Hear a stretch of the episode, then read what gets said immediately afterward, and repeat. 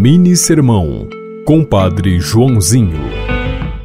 No início de sua missão, Jesus expulsa um diabo dentro de uma igreja. Alguns demônios gostam de criar confusão no espaço sagrado. Aquele demônio bagunceiro ficava atrapalhando a reza dos outros.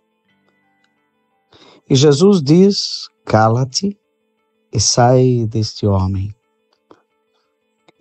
E o demônio enfrenta Jesus, dizendo que sabia quem ele era.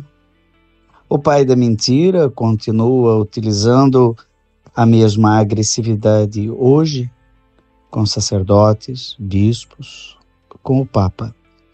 Vivemos permanentemente um combate espiritual.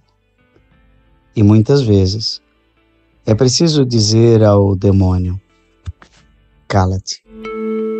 Você ouviu Mini Sermão, Compadre Joãozinho.